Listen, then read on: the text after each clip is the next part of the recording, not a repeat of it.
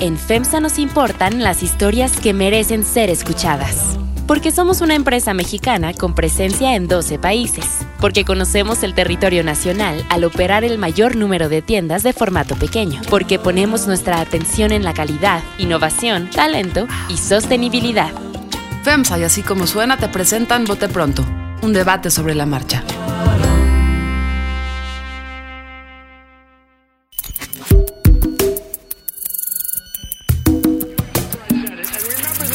Carlos Puch.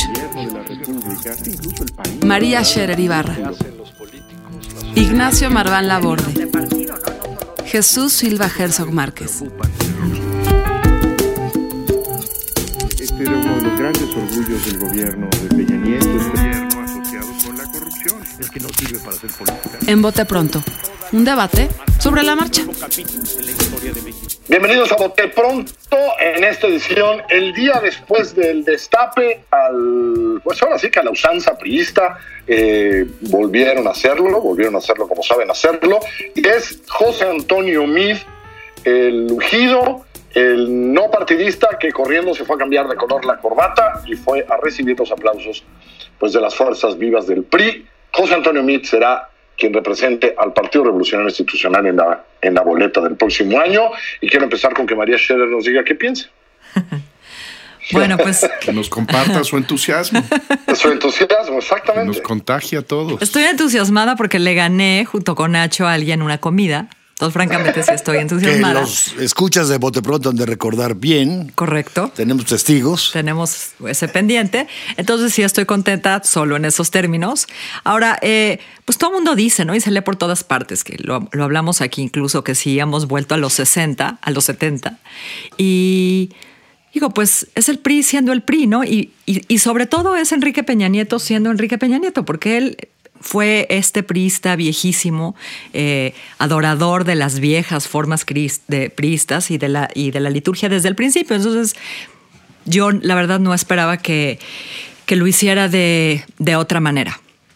Ahora, Mid, eh, no sé con, con- con respecto de otros candidatos que tan bien o tan mal le vaya a ir frente a López Obrador, que hasta ahora es el candidato a vencer, pero eh, ayer estaba escuchando a Roberto Gil y él tiene esta, esta lectura que me parece muy interesante de lo que pasó, recuperando lo que pasó en el Estado de México, ¿no? Cuando el PAN se cae, como probablemente se vaya a caer con el frente en riesgo, pues en el Estado de México no, el antipriismo no se quedó en el PAN, se fue a votar por López Obrador.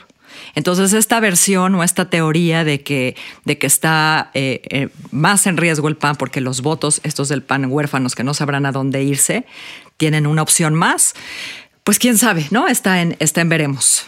Pues yo, yo creo que está en veremos. Creo que justamente eh, lo que no, no es claro aún es que, es que vaya a despegar la candidatura de José Antonio Mid.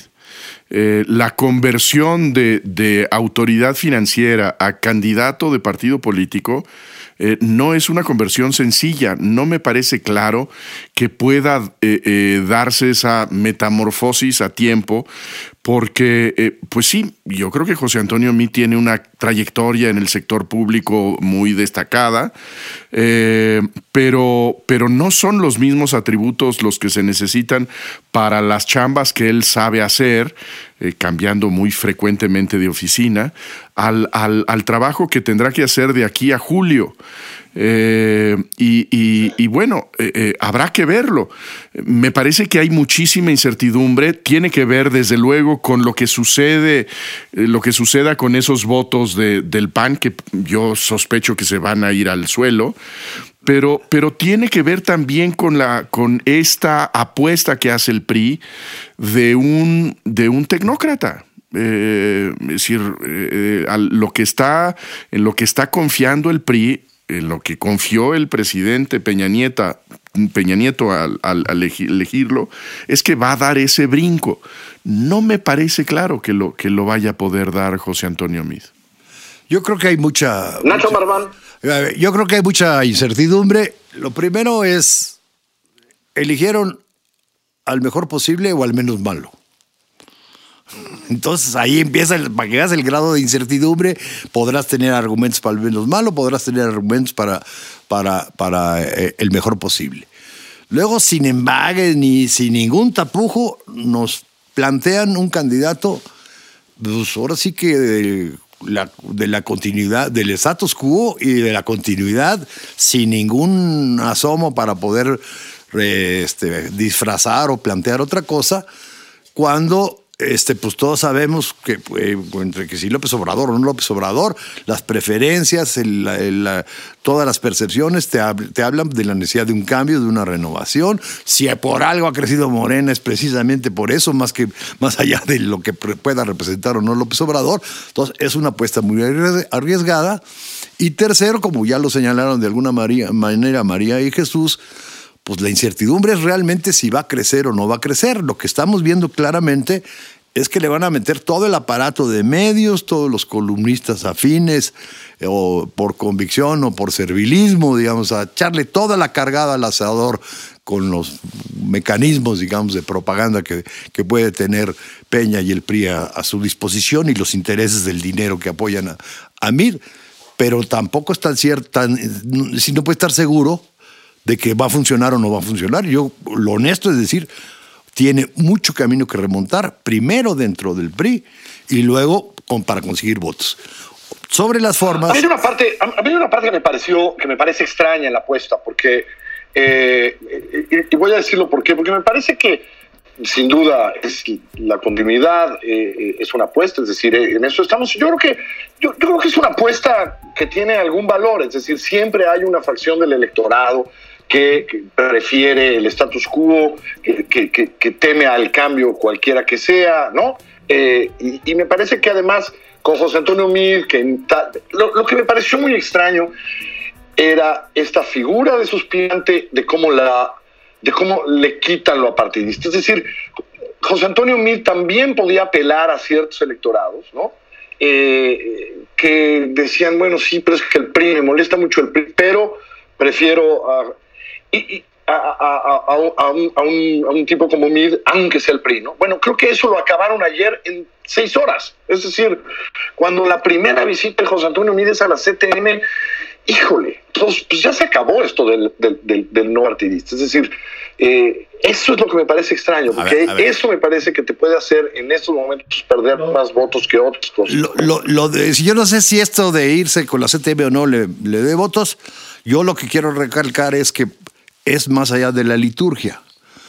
Porque si lees la convocatoria, digamos, por, for- el PRI nunca pierden formalismos, ¿eh? O sea, hay que tenerlo bien, bien claro, los cuida mucho. Y la convocatoria decía que ningún sector le puede dar apoyo a dos.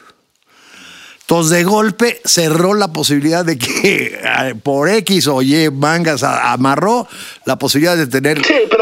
No, espérame. Lo, ese lo- ese lo es- entiendo, pero me parece que eso es un tecnicismo. Es decir, nadie se iba a oponer a él porque eso lo tenían. Me parece. Pues por si que las dudas, por Me si las dudas más fue bien y se- que siguieron un ritual que le quita un atractivo a José Antonio Mid Pues ese eh, es- para otro tipo de votantes, que era esta parte de yo soy suspirante, es decir, cambiaron ca- cambiaron las reglas del PRI para que pudiera ser él, todo lo hicieron, etcétera, pero de repente lo, lo pintan de priista ayer, ¿no? Bueno, y A su, ver, con su todo de- su- respeto. Nacho, no, María, su, María. declara- su declaración, la, la declaración de Mid, subraya lo que dice Carlos, ¿no? Háganme suyo. O sea, háganme suyo, no deje espacio a absolutamente a nada. Es un priista hecho y derecho de, a partir de hoy en adelante, ¿no? Pues yo creo, yo creo que es la contradicción de esa candidatura. Eh, me parece que es, dentro de lo que preguntaba Nacho, si es el mejor o el menos malo, pues es el menos priista eh, eh, en términos objetivos. Es el que parece menos priista, es el que no es formalmente priista. Esa contradicción va, va a estar durante todo el proceso de la campaña. Va a ser una tensión con la que él va a tener que jugar porque requiere los apoyos del PRI y requiere eh, el apoyo de la CTM y de todos los vejestorios del PRI y al mismo tiempo nos va a tratar de decir que él es en el fondo un servidor público eh, que no tiene la marca de ningún partido. Eh, pues no sé si sea manejable esa tensión. Eh, puede hacerle Pero ahí, crisis, ¿no? pero ahí está, ¿no? Es A ver, mira, la vimos pero ya- pero es irre- decir, esa es una tensión eligen al- irresoluble. el- eligen al simpatizante, eh, eh, le cambien las reglas para que no sea tan, tan, tan partidista. Esto es algo de lo que nos han venido vendiendo el último mes de como atributo de MID, etcétera, etcétera, porque además dicen, no, a lo mejor algún panista, y lo, y, lo hacen el mayor prista en, cinco minutos. Es que es lo primero, es decir, como regla de campaña, lo primero que tienes que hacer es apelar y amarrarte a tus, tus más posibles votantes y a partir de ello empezar a construir más. No se nos olvide el caso de Castillo Peraza, que tenía toda la perspectiva para ser el, jefe el primer jefe de gobierno en 97. El señor cree que tiene asegurado su electorado, se va a Iztapalapa y empieza a ser todo un desastre porque su electorado lo abandona. A ver, primero, lo de simpatizante o no simpatizante, la verdad yo creo que se ha exagerado un poco. Es decir, de la Madrid, yo no creo que haya tenido mucho contacto con el PRI. Hasta que entró era un hombre técnico bastante... Y Cedillo no se diga, ¿eh? O sea, tampoco es la primera vez que nos ponen un técnico bastante aséptico en, eh, en términos, en, términos de, de, prismo.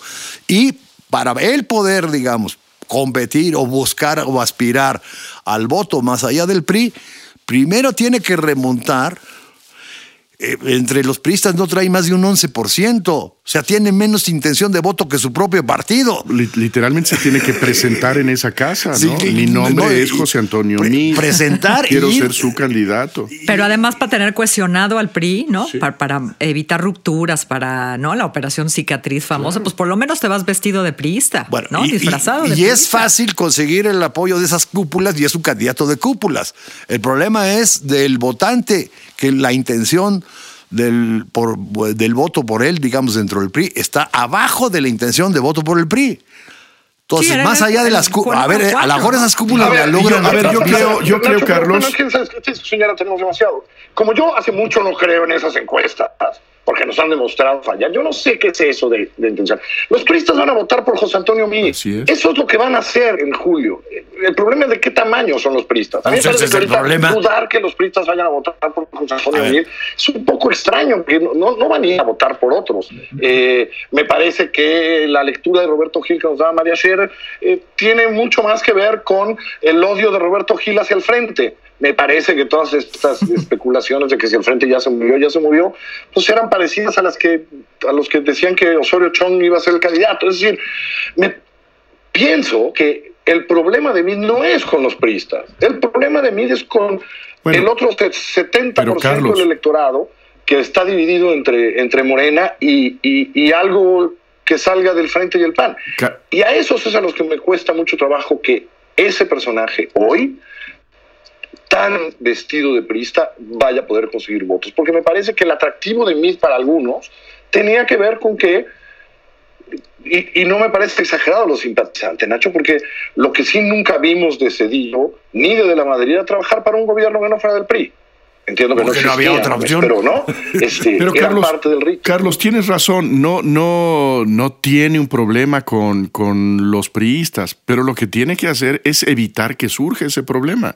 Y yo creo que lamentablemente pues tiene que participar en espectáculos pues tan grotescos como el del día de ayer y, pues entrar en estas invitaciones eh, eh, un poco pornográficas de háganme suyo, ¿no? Eh, Así es, de háganme suyo. Yo, estoy, yo estoy de acuerdo que no creas en las encuestas, Carlos porque pues, no son dogma de fe ni son eh, predictores absolutos, pero sí te dicen más o menos cómo andan las percepciones y yo sí estoy seguro que este fue un candidato escogido con este tipo de mediciones, qué tanto puede crecer, qué tanto no puede crecer. Me quedo con otro punto que tú señalaste que creo que ese es el importante. Es decir, el 65% de esas encuestas dice que el elector nunca votaría por el PRI. Pero, yo creo que, no, pero apuestan, apuestan a, es decir, en realidad a lo que Peña apostó es a que los electores mexicanos ni tienen memoria ni tienen palabra de honor. Y entonces la aversión al riesgo, que va a ser el eje central de la campaña, es a lo que están apostando, a tratar de posicionarlo a partir de crear miedos va a salir en toda la campaña con ese logo, ¿no? Yo creo que así como estrategia para, pues con el del PRI. O sea, como estrategia para captar el voto este anti-PRI, ¿no? Para, para retener el, algo del voto anti-PRI, a mí me parece malísima, la verdad. Va a estar vestido de rojo, va a tener la cachucha del PRI. Pero, pero es, es el candidato del PRI. Este, no, no, no, eh, no se puede negar eso. Y dentro de ese espectro de los posibles del PRI, pues sí es el que menos parece. Pero finalmente va a tener ese sello y lo va a tener hasta el último día. Eh, sobre, todo porque lo van a hacer suyo. Eso, eso a mí me, me, ya genera lo hicieron, un poquito Carlos, de ya morbo. Lo hicieron. Bueno, se nos fue el tiempo, María, mil gracias. Nacho, Gracias. Jesús. Gracias, nos estamos viendo. Esto es Bote Pronto, por cierto, si vienen a Guadalajara, aquí en el stand, en la zona internacional, está el stand de así como suena, que les vaya muy bien. Soy Carlos Pucho. Abrazos. Gracias. Es que no sirve para hacer política. Vote pronto. Un debate sobre la marcha. En la historia de México.